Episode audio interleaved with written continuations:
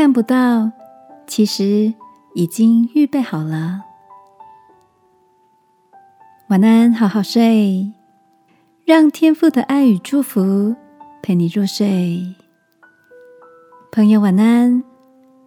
今天的你一切都好吗？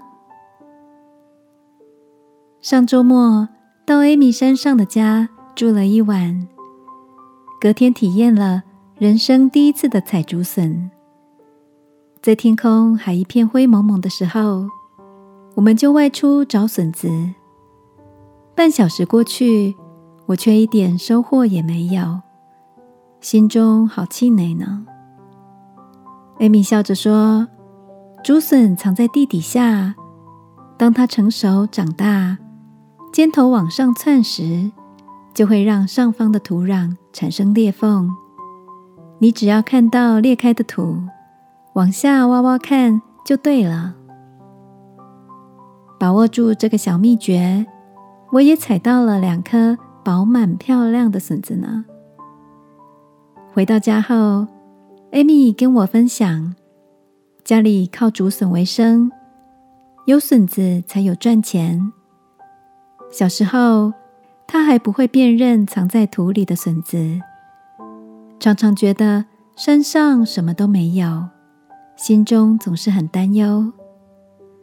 采了几年后，才熟悉笋子的特性，也学会观察和辨别笋子的生长状况了。亲爱的，生活有时也像在采竹笋，看不到具体的成果。总会有些焦虑，不知道努力究竟有没有收获。圣经说，信心是对所盼望的事有把握，对不能看见的事能肯定。